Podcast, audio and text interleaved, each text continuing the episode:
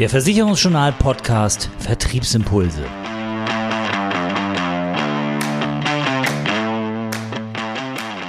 Das Thema an diesem Podcast Zinsen, Krisen, Inflation, wie unsere Branche davon betroffen ist.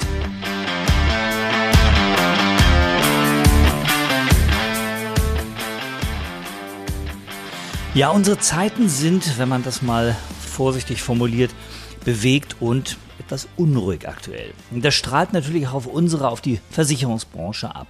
Zwei Entwicklungen bewegen uns dabei in der Branche ganz besonders. Zum einen die steigende Inflation, die seit längerer Zeit ja auf dem, auf der Agenda steht, aber die durch die Ukraine-Krise noch einmal angefacht wurde. Und auf der anderen Seite natürlich die steigenden Zinsen am Markt. Ja, aber was bedingt hier eigentlich was? Hängt Zinsen und Inflation in der Versicherungsbranche zusammen? Was erwartet uns Vermittler auch als Marktteilnehmer? Was erwartet auch die Versicherer und natürlich die Kunden? Fragen über Fragen. Und wir haben heute im Podcast jemanden, der uns diese Fragen beantworten kann. Lars Hermann, Assicurata, Bereichsleiter, Analyse und Bewertung. Lars, schön, dass du heute mit dabei bist. Ja, hallo Oliver, vielen Dank für die Einladung. Ja, dann gebe ich die Frage doch gleich mal an dich weiter. Steigende Zinsen und Inflation, wie hängen diese beiden derzeitigen äh, Top-Themen äh, zusammen? Für die Inflation zu steigenden Zinsen oder befeuern die steigenden Zinsen die Inflation? wie ist da deine Bewertung und deine Einschätzung? Ja, ist so ein bisschen die Frage, äh, wie beim Henne-Ei-Problem, was war zuerst da?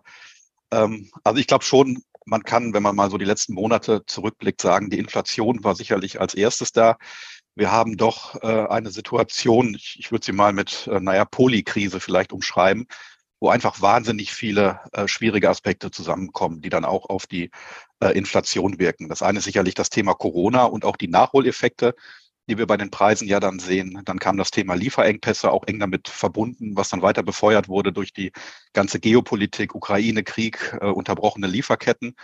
Und ja jetzt ganz aktuell auch noch die anhaltende Dürre. Ich meine, wir haben es in Deutschland festgestellt. Wir haben wahrscheinlich diesen Sommer äh, einen Rekordsommer erlebt und das sehen wir auch eben weltweit.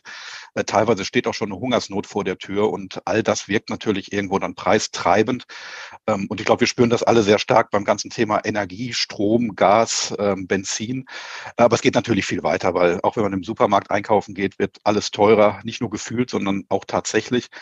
Und insoweit kann man schon sagen, die Inflation war da und der Zins, das sind schon kommunizierende Röhren, Zins und Inflation, der Zins reagiert auf diese Inflation. Ähm, zuerst an den Märkten, ähm, weil die Märkte schon eine gewisse EZB-Reaktion dann vorausgesagt haben. Und dann kam eben die EZB, die Europäische Zentralbank, indem sie im Juli den Leitzins dann äh, erhöht hat, relativ deutlich um ähm, 0,5 Prozentpunkte.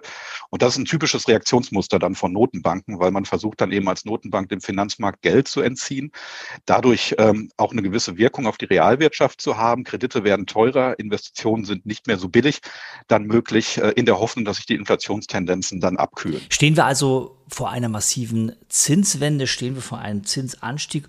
Oder ist es doch alles ganz anders. Was erwartet uns denn ganz konkret? Die Frage ist gar nicht so trivial. Ähm, selbst im Hier und Jetzt, wenn man mal auf die letzten Wochen an, anschaut, da haben wir ja keine eindeutige Zinstendenz äh, festgestellt. Wir haben, wenn man mal den 30-jährigen Bund sich mal, mal anschaut, der ging dann im zweiten Quartal doch deutlich nach oben, schon Richtung zwei Prozent. Dann ist er wieder ziemlich zurückgekommen auf, äh, ja, doch deutlich unter ein Prozent. Jetzt ist er wieder bei ungefähr 1,3, 1,4 Ende August. Ähm, also die, die Zinstendenz ist doch sehr unsicher. Und auch wenn man mal schaut, auf der einen Seite bei den Hypothekenzinsen sieht man schon einen sehr deutlichen Zinsanstieg. Die Geldmarktzinsen haben bisher kaum reagiert. Äh, insoweit ist da jede Menge Unsicherheit auch drin. Aber ich glaube, man kann schon sagen, wir sind mitten in einer Zinswende, weil wir uns ja seit 10, 15 Jahren überhaupt nicht über steigende Zinsen unterhalten haben, sondern immer über weiter fallende Zinsen. Und auch der Schritt der EZB ähm, ist doch ein recht deutlicher gewesen und wird auch nicht der letzte sein. Frage ist so ein bisschen, hilft das überhaupt?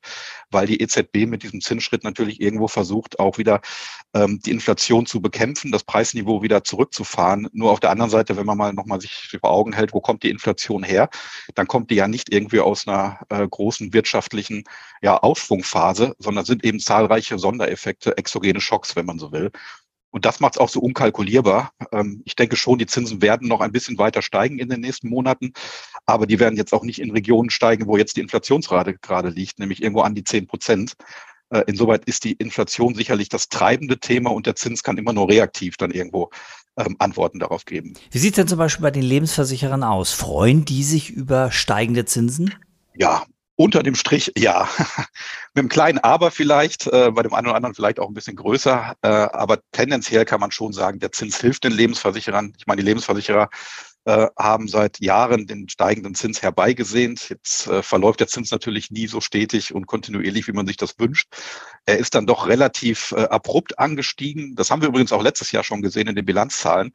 Also auch Ende 2021 sieht man schon gewisse Effekte ähm, aus einem Zinsanstieg dann letztlich auch resultierend aus einem extrem niedrigen Zinsniveau, ähm, von dem der Zins dann gekommen ist. Und das könnt ihr zum Beispiel bei der äh, Solvenzquote sehen. Die Solvenzquoten der Lebensversicherer sind schon Ende 2021 auf deutlich über 400 Prozent gestiegen im Schnitt. Ähm, also letztlich eine vierfache Bedeckung der aufsichtsrechtlichen Anforderungen. Und selbst wenn man die Übergangsmaßnahmen mal rausrechnet, das ist ja ein Instrument, mit dem viele Lebensversicherer auch arbeiten, selbst dann sind die Solvenzquoten zum 31.12.2021 bei fast 300 Prozent gewesen. Also ein Thema, was über Jahre sehr stark auf dem Zettel war, nämlich wie, wie stelle ich die aufsichtsrechtliche Solvenz dar über Solvenzkapital, ist auf einmal doch ziemlich in den Hintergrund gerückt. Und wir haben noch einen zweiten äh, positiven Einfluss, das ist nämlich in der HGB-Bilanz das Thema Zinszusatzreserve. Auch da haben wir uns ja häufig in den letzten Jahren den Kopf drüber zerbrochen. Äh, wie schafft es die Branche? Wie schaffen es alle Lebensversicherer eben auch diese Zinszusatzreserve dann zu stellen? Auch das hat doch jetzt mit der Zinsaufschwungphase ein ziemlich abruptes Ende gefunden. Also die allermeisten Anbieter müssen jetzt nicht weitere Reserven einstellen, sondern können die Zinszusatzreserve auch langsam anfangen aufzulösen. Und das ist ja die Situation Ende 2021. Das wird sich natürlich mit den weiter steigenden Zinsen dann entsprechend auch ähm, fortsetzen. Ich höre schon, du holst Luft. Jetzt kommt das Aber, oder? Ähm, das Aber ist im Grunde dann das, was auch in der HGB-Bilanz noch passiert. Ähm, denn die Lebensversicherer haben ja in der anhaltenden Niedrigzinsphase doch äh, sehr lange Laufzeiten bei den Anleihen eingekauft. Das mussten sie tun, das war auch völlig richtig und konsequent, um eben die Leistungsverpflichtungen auf der Passivseite gegenüber den Kunden, also gerade die Garantien ähm, aus früherer Zeit, die eben durchaus unter Risiko standen, weil die Zinsen so niedrig waren, dass man die eben entsprechend auch mit Kapitalanlagen unterfüttert. Aber das führt eben dazu, dass vergleichsweise kleine Zinsänderungen am Kapitalmarkt sich doch sehr stark auf die Marktwerte von festverzinslichen Wertpapieren auswirken, die die Lebensversicherer im Bestand haben. Sprich, äh, die Lebensversichereranlagen, die vor einiger Zeit noch hohe stille Reserven aufgewiesen haben, die sind doch jetzt in der Breite ziemlich schnell in den stillen Lastenbereich gegangen. Also wir haben es auch mal gerechnet. Ende 2021 hatte die Branche über alle Lebensversicherer ähm, noch 150 Milliarden stille Reserven. Wir sind jetzt Ende zweites Halbjahr schon deutlich im Lastenbereich, unter dem Strich ungefähr 40, 50 Milliarden. Und das ist natürlich schon ein Thema, mit dem man umgehen muss. Das äh, heißt nicht, dass die Lebensversicherer daraus Verluste schreiben. Es ist eben eine stille Last aber muss ich eben Gedanken machen, wie ich mit den stillen Lasten zukünftig umgehe. Und das heißt auch für uns als Ratingagentur, dass wir in unseren Ratingprozessen doch wieder ein deutlich höheres Augenmerk auf die HGB-Bilanz haben und nicht mehr ganz so streng und kritisch und mit Sorgenfalten auf die Solvency-2-Bilanzen schauen. Ändern wir mal kurz den Blickwinkel. Was bedeuten steigende Zinsen eigentlich für die, ja, für die Altersvorsorgesparer, für die Altersvorsorgekunden der Lebensversicherung? Kommt jetzt die gute alte Klassik mit attraktiven Zinsen wieder auf den Markt? Wie ist da deine Einschätzung? Ja, ich hatte ja schon anklingen lassen. Ich, ich glaube nicht, dass wir jetzt äh, in den nächsten Jahren einen großen Schub sehen bei den Überschussdeklarationen von klassischen Lebens- oder, oder Rentenversicherungspolicen. Dafür ist die Situation zu fragil. Dafür ist eben das Thema stille Lasten zu präsent. Und dafür ist auch die Produktgattung äh, Klassik, glaube ich, nicht mehr im Vordergrund der allermeisten Lebensversicherer. Es gibt immer ein paar Ausnahmen, aber die meisten Lebensversicherer haben ja in den letzten Jahren doch einen sehr deutlichen Produktschwenk auch eingeleitet und ich kann mir nicht vorstellen, dass das zurückgedreht wird und wir jetzt irgendwo eine Renaissance der Klassik dann an der Stelle bekommen. Insoweit äh, wird sich, glaube ich, beim Thema klassische Lebens- oder Rentenversicherung gar nicht viel ändern in den nächsten Jahren. Gerade bei der Diskussion um die Altersvorsorge und äh, vor dem Hintergrund steigender Zinsen bringen ja viele ähm, jetzt auch wieder Staatsfonds für die Altersvorsorge ins Spiel. Wie muss man ein solches Modell betrachten aus deiner Sicht? Naja, du sagst Modell, ein richtig spruchreifes Modell äh, gibt es ja noch gar nicht. Es sind ja meistens irgendwo Absichtsbekundungen mit, mit ersten losen Ideen, die diskutiert werden. Äh, ja, es ist Teil des Koalitionsvertrages, also die Absichtsbekundung ist schon relativ konkret. Wird auch gerne mal das, das schwedische Modell dann so als Blaupause in den Vordergrund gerückt. Ähm, aber vieles dreht sich ja noch bei der Frage, wie kann man es überhaupt gestalten? Das sind also diese typischen Fragestellungen, wer kann es eigentlich besser machen? Macht es der Staat besser? Kann es die Privatwirtschaft besser machen? Oder auch so grundsätzliche ähm, ja, Philosophiefragen oder Durchführungsfragen, was ist geeigneter, das Umlageverfahren oder das Kapitaldeckungsverfahren? Also das erste nicht funktioniert aufgrund der Demografie. Ich glaube, da sind wir uns alle einig, ähm, wobei man sich da das nur am Rande auch ab und an mal ein bisschen mehr Transparenz und Offenheit von Seiten der Politik wünschen würde. Ähm, aber auch ein Kapitaldeckungsverfahren ähm, ist ja nicht trivial. Insbesondere wenn der Staat das organisiert, stellt sich natürlich schon die Frage, hat der Staat die notwendige Expertise? Ähm, wie wäre dann ein Staatsfonds auch geschützt, äh, wasserdicht geschützt vor staatlichem Zugriff? Auch das Thema der Finanzierung. Also ein Staat müsste ja erstmal auch in die Verschuldung gehen, um diesen Staatsfonds, werden ja da häufig diese 10 Milliarden Euro auch kolportiert als Anschub, kolportiert als, als Anschubfinanzierung. Auch das Geld müsste ja irgendwo herkommen. Wenn man, wenn man das mal überträgt auf äh, private Anlageberatung, ich glaube, würde keiner seriös irgendwo sagen, man muss sich massiv verschulden, um dann in ein Aktiensparen reinzugehen. Aber der Staat müsste ja diesen Weg dann, dann irgendwo mit seinen Mitteln wählen. Ähm, ich weiß nicht, wahrscheinlich hast du es mitbekommen. Aktuell hat ja auch der wissenschaftliche Beirat des Bundesfinanzministeriums ein Gutachten vorgelegt, genau zu dem Thema, wo er ja gesagt hat, grundsätzlich ist die Pflicht einer privaten Altersvorsorge dann durchaus sinnvoll, sagt aber auch, ähm, dass dann auch private Vorsorgeanbieter in Betracht zu ziehen sind. Und das finde ich ganz wichtig. Also wenn der Staat in irgendeiner Form Altersvorsorge organisiert, ähm, dann wäre für mich auch ja ein Level Playing Field wichtig. Also gleiche faire Wettbewerbsbedingungen und dass der Staat sich auch irgendwo als äh, Teilnehmer des Marktes in den Wettbewerb stellt. Und ich glaube, das ist dann eine Ausgangslage, über die kann man weiter nachdenken. Ähm, aber da sollte man auch nachdenken, ob die staatliche Lösung dann für jeden passt. Also so typische One-Size-Fits-All-Ansätze. Ja, ich habe ein System, das stülpe ich allen Bürgern irgendwo über. Das kann durchaus ja den individuellen Interessen äh, überhaupt nicht entsprechen. Auch da, glaube ich, muss man sehr vorsichtig sein. Zumal es ja, das darf man ja nicht vergessen, es gibt ja mit dem Betriebsrentenstärkungsgesetz, gibt es ja durchaus schon einen staatlichen Rahmen, der in eine gewünschte Richtung geht, dass man nämlich Altersvorsorge betreibt in einen stärker Kapitalmarkt, aktienorientierteren Rahmen, weniger Garantien, durchaus auch unter gewisser Beteiligung des, des Arbeitgebers. Und vielleicht sollte man das, was man irgendwo in, in die Wege geleitet hat, auch erstmal weiter begleiten und stärken, als jetzt immer wieder neue Ansätze zu diskutieren. Inflation, Krisenängste, dazu steigende Zinsen, der Klimawandel, der, die Energiewende. Es sind ja so viele Themen momentan, die auch auf die Kunden, auf die Verbraucher einprasseln, dass die natürlich auch beim Thema Altersvorsorge unsicher sind. Wie, wie packe ich die als Vermittler richtig an, um das Thema Altersvorsorge trotzdem richtig zu transportieren? Ja, da ist ein guter Rat sicherlich nicht einfach. Ähm, aber ich glaube, dass das Verkehrteste wäre es jetzt irgendwo den Kopf in den Sand zu stecken. Ähm, denn bei einer Inflationsrate, die wir aktuell haben von an die zehn Prozent, da kannst du so gut wie keiner Anlageform mit überschaubarem Risiko irgendwo eine positive Realverzinsung erzielen. Also nach Inflation äh, dann irgendwo noch Altersvorsorge zu betreiben, ist im Status quo nicht möglich, soll aber gerade nicht ähm, zu dem Schluss führen, dass man dann irgendwo gar nichts mehr tut. Ganz im Gegenteil. Ich glaube, jetzt ist gute, seriöse, kompetente Altersvorsorgeberatung wichtiger denn je. Insbesondere auch bei der Fragestellung, wie kann ich meinen äh, ja, Sicherheitsrisikogedanken, wenn man das mal so beschreibt, auf Kundenseite auch äh, neu justieren. Und ich glaube, da ist es ganz wichtig, ähm, auch Zusammenhänge klar zu machen. Vielleicht gar nicht so in dem Tiefgang, wie wir das jetzt in dem Podcast machen, aber doch so ganz einfache Zusammenhänge, die wir alle vielleicht mal gehört haben, die man sich aber, glaube ich, in der jetzigen Zeit immer stärker auch vor, vor Augen halten sollte. Also wenn man mal irgendwo sagt, ähm, was ist eigentlich das Geld bei einer Inflationsrate von vier Prozent noch wert ähm, in 30 Jahren, dann sind 70 Prozent Kaufkraftverlust einfach mathematisch schon da. Und wenn man das mit sechs Prozent rechnet, ist der Kaufkraftverlust über 80 Prozent oder allein das Gefühl dafür zu geben, heute Altersvorsorge zu betreiben, in eine Phase, dass ich irgendwo in 30 Jahren vielleicht ähm, in die Rentenphase einsteige, ähm, auch ein Gefühl dafür zu wecken, dann muss ich eben ein Stück weit auch meine Anlagepräferenzen äh, ändern, stärker in Substanzwerte investieren.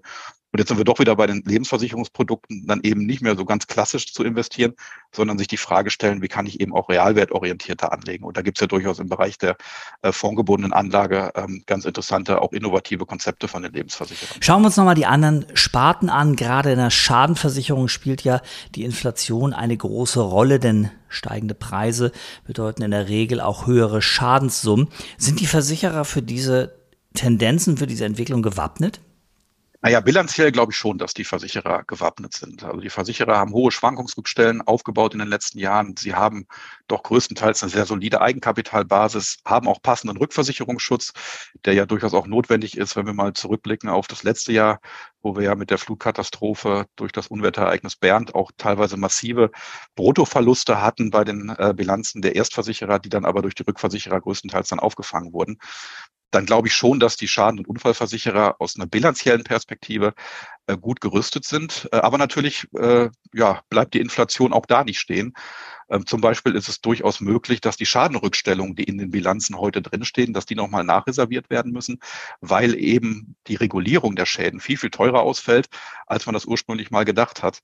Und dieses ganze Thema der Elementarschadenereignisse, ich meine, das Sturmtief Bernd war das, das eine frappierende, aber wir hatten zum Beispiel auch in diesem Jahr im ersten Quartal schon wieder überdurchschnittlich viele Sturmschäden. Und das wirkt sich natürlich letztlich dann doch auf die versicherungstechnischen Ergebnisse der Versicherer aus. Müssen sich am Ende dann die Kunden auf steigende Beiträge, steigende Prämien durch alle Sparten hindurch äh, einstellen? Ähm, nicht flächendeckend, je Sparte sehr unterschiedlich, aber grundsätzlich ja. Also das wäre sicherlich jetzt fehl am Platz. Ähm, äh, dass man irgendwo sagt, es werden keine steigenden Prämien kommen. Die Wohngebäudeversicherung die ist natürlich sehr unmittelbar betroffen, zumindest wenn ich in meinen Versicherungsbedingungen die Kopplung an den Baupreisindex habe, beziehungsweise einen Anpassungsfaktor entsprechend in den Bedingungen stehen haben, weil ich dann natürlich diesen unmittelbaren Inflationshebel habe. Die Preise, der Wiederherstellungswert eines Gebäudes steigt und dann steigt zwangsläufig auch die Prämie. Das sind in diesem Jahr äh, um die sechs Prozent. Das werden im nächsten Jahr nach unseren äh, Prognosen doch durchaus zweistellige Anpassungsraten sein sein. Und da ist der steigende Schadenaufwand ja noch gar nicht mit berücksichtigt, sondern das ist einzig und allein ähm, der, die Inflationstendenz, dass die Baupreise, dass die Handwerkerpreise massiv zugenommen haben und sich das entsprechend auch auf das Preisniveau der Wohngebäudeversicherung auswirken wird. Aber es wird nicht die einzige Sparte bleiben. Ich glaube zum Beispiel auch in der Kfz-Versicherung, wenn man die Sparte mal rausgreift, weil sie natürlich auch eine sehr hohe Bedeutung für die Versicherer hat, aber auch für die Bevölkerung hat.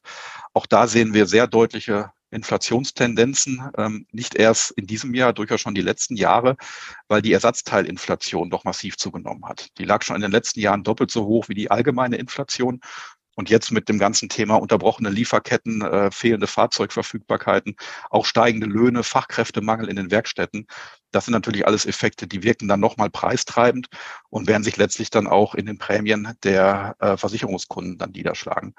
Es gibt sicherlich so ein paar gegenläufige Effekte. Auch das gehört zur Gesamtsicht aus meiner äh, Betrachtung dazu. Ähm, Gerade in der Kfz-Versicherung haben wir natürlich durchaus Zeiträume, jetzt auch wieder Anfang 2022 war das zu beobachten, wo die Mobilität runtergefahren wurde durch Corona.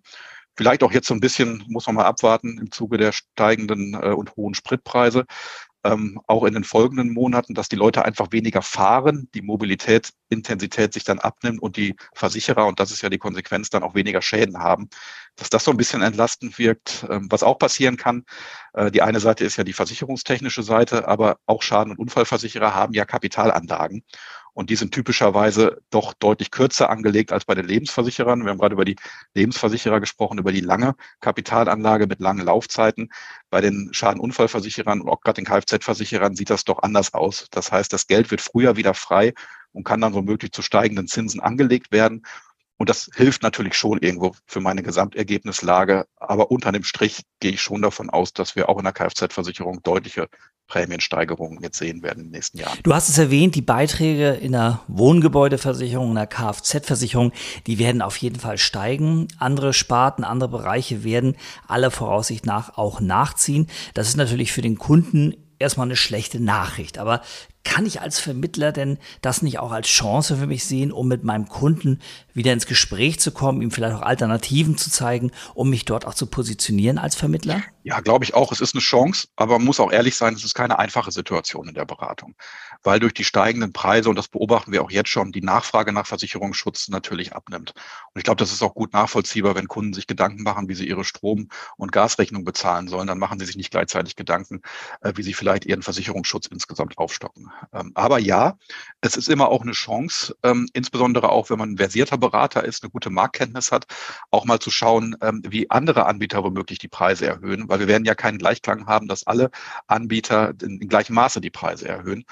Und ich glaube, gerade in der, in der Schadenversicherung kommt das Thema Klimawandel und Notwendigkeit der Absicherung der Elementarschäden nochmal sehr stark dann auch für Beratungsgespräche in Betracht, dass man wirklich die Situation auch nimmt, den Kunden zu sensibilisieren, eben auch in der Hausratversicherung, in der Kfz-Versicherung, aber insbesondere natürlich in der Wohngebäudeversicherung über ähm, Versicherbarkeit von Elementarschäden auch nachzudenken. Es hat ja auch durchaus eine politische Facette. Auch da gibt es ja Überlegungen, das zum Pflichtversicherungsbestandteil zu machen. Aber da muss man mal abwarten, was dann tatsächlich an Lösungen rauskommt.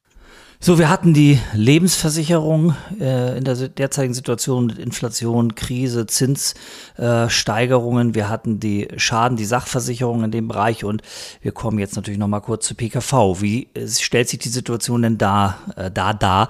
Wie wirken sich denn Zinsen und Inflation in diesem Bereich aus? Also wir haben ein bisschen ähnliche Effekte in der PKV ähm, wie in der Kfz-Versicherung. Ähm, ich hatte eben gesagt, die Ersatzteilinflation war durchaus die letzten Jahre schon deutlich höher als die allgemeine Inflation. Das war auch in der privaten Krankenversicherung so, wenn man mal auf die medizinische Inflation schaut. Also die Zunahme der Behandlungskosten im ambulanten Bereich, im stationären Bereich, Medikamente wurden teurer. Und man hat ja eben noch diese Komponente, dass auch ein gewisser medizinisch-technischer Fortschritt dann die Preise beeinflusst. Und auch das kann durchaus dazu führen, immer sehr stark abhängig von der Kostenentwicklung und der Kollektivzusammensetzung des, des einzelnen Versicherers. Aber in der Breite kann das durchaus dazu führen, ähm, dass die Beiträge gerade aus dem Grund weiter nach oben angepasst werden müssen. Auf der anderen Seite haben wir auch hier einen entlastenden Effekt, vielleicht ein bisschen mittelfristiger, nicht ganz so kurzfristig. Aber in den vergangenen Jahren war es ja so, dass der Haupttreiber für Beitragsanpassungen waren ja nicht die Preise und Löhne und Inflation, sondern waren ja die Rechnungszinsabsenkungen der Versicherer. Das heißt, die Versicherer mussten, weil die Zinsen so niedrig waren an den Kapitalmärkten, eben auch die Rechnungszinsen in der PKV absenken. Und das wiederum hat doch massive, wenn auch zeitversetzte, aber massive äh, Beitragsanpassungen zur Folge gehabt. Und wenn man jetzt davon ausgeht, die Zinsentwicklung wird weiter nach oben gehen, wie wir es ja eingangs mal so ein bisschen diskutiert haben, dann würde das natürlich auch für eine gewisse Entlastung sorgen und konnte den Druck von der Seite zumindest ein bisschen rausnehmen. Kommen wir nochmal zu einem Thema, was äh, mich persönlich sehr beschäftigt, was aber in dieser ganzen Diskussion um Inflation, um die Zinssituation, um die Gaspreiskrise, um die Strompreiskrise so ein bisschen hinten runterfällt. Das ist das Thema Energiewende und damit auch die Überschneidung zum ganzen Themenkomplex Nachhaltigkeit. Ähm, wie sieht das eigentlich in unserer Branche aus? Gibt es nicht Potenzial dort, das Thema Nachhaltigkeit, nachhaltiges Investment ein bisschen stärker in den Fokus zu stellen, zum Beispiel durch Investments der Versicherer oder der Fonds? Ähm, in den Versicherungsprodukten in nachhaltige Projekte oder durch einen Fokus auf nachhaltige Schadensbeseitigung zum Beispiel. Gibt es da ähm, eine Richtung, die du siehst? Absolut, ganz dickes Ausrufezeichen. Also gerade die Versicherungsbranche äh, mit dem immensen Kapitalanlagevolumen, ich glaube 1,8 Billionen Euro insgesamt, 50 Milliarden Euro Leistungsausgaben jedes Jahr allein in der Schadenunfallversicherung. Das sind natürlich riesige Stellhebel, um eben auch die Nachhaltigkeit zu beeinflussen. Das ist ja auch regulatorisch durchaus erkannt. Äh, Versicherer sind ja Teil dieses großen Green Deals der EU und können eben dadurch, dass sie wirklich auch große Kapitalströme bewegen, auch einen riesigen Einfluss auf die Realwirtschaft dann nehmen und äh, eben auch die Realwirtschaft und insgesamt unsere Umwelt und Gesellschaft dann auch positiv zu beeinflussen. Ähm, insoweit sind sie auf der einen Seite in der Pflicht, Stichwort Regulatorik, auf der anderen Seite aber durchaus auch aus, aus meiner Sicht in der Verantwortung, mehr zu tun, als nur die Regulatorik umzusetzen. Wobei ich glaube, die Regulatorik ähm, ist gar nicht so einfach und trivial äh, umzusetzen. Aber allein Regulatorik zu erfüllen, reicht noch nicht, um wirklich auch einen positiven Transformationsbeitrag als Versicherer zu schaffen.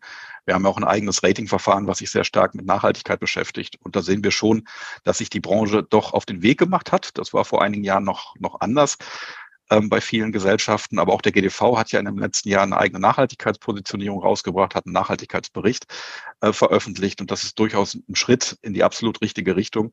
Aber man muss eben schauen, wo man den Fokus setzt. Und ich glaube, Regulatorik kann durchaus, so sinnvoll das ist, auch an der einen oder anderen Stelle mal ein Hindernis sein. Also wenn ich jetzt dran denke, was jetzt ab August als Beispiel dann auch in den Beratungsprozesse, das wird ja auch die Zuhörerinnen und Zuhörer wahrscheinlich dann sehr stark bewegen, ähm, dann vorgegeben ist, dass man nämlich nach einem sehr äh, strikten Vorgehen dann Nachhaltigkeitspräferenzen abfragt. Da muss man immer ein bisschen aufpassen, aus meiner Sicht, dass Regulatorik nicht überpaced und äh, man am Ende nur noch irgendwie versucht, einen, einen äh, Katalog abzuarbeiten, sondern dass man dem Kunden dann auch in der Beratung klar macht, warum das Thema Nachhaltigkeit, warum Klimawandel eben äh, das absolute Megathema in unserer Gesellschaft ist. Und auch die Vermittler brauchen natürlich dann irgendwo eine Überzeugung und Spaß daran. Und äh, ich hoffe, dass die Regulatorik an der Stelle nicht sogar das Ganze ein bisschen abbremst. Lars, vielen Dank für deine Einschätzung zu diesen Themen, die uns ja momentan doch alle sehr beschäftigen. Inflation, steigende Preise, die beschäftigen uns ja nicht nur im privaten Bereich, äh, weil wir mehr für alles zahlen müssen, sondern eben auch im beruflichen, im betrieblichen Bereich, weil wir mit unseren Kunden darüber sprechen müssen. Wie gesagt, vielen Dank für deine Einschätzung. Schön, dass du mit dabei gewesen bist heute. Ach, gerne doch. Dankeschön. Hat Spaß gemacht. Ich habe es am Anfang gesagt, die Zeiten sind momentan unruhig, die Zeiten sind momentan ähm, bewegt und auch die Menschen sind bewegt und auch die Menschen sind unruhig, weil es viele Themen gibt, die ihnen sehr nahe gehen und die auch existenzieller Natur sind. Wir als Berater, wir als Vermittler haben momentan die Möglichkeit, uns sehr gut zu positionieren und in dieser schwierigen Zeit zu helfen. Und wir haben die Möglichkeit, auch die richtigen Lösungen aufzuzeigen. Es zeigt sich also wieder einmal, dass gute Vermittler viel mehr können, als einfach nur Policen zu vermitteln. Das war die aktuelle Ausgabe vom Versicherungsjournal Podcast Vertriebsimpulse. Zusammengestellt und gesprochen von Oliver Mest. Mehr Themen rund um die Beratung und für den Vertrieb gibt es täglich auf www.versicherungsjournal.de.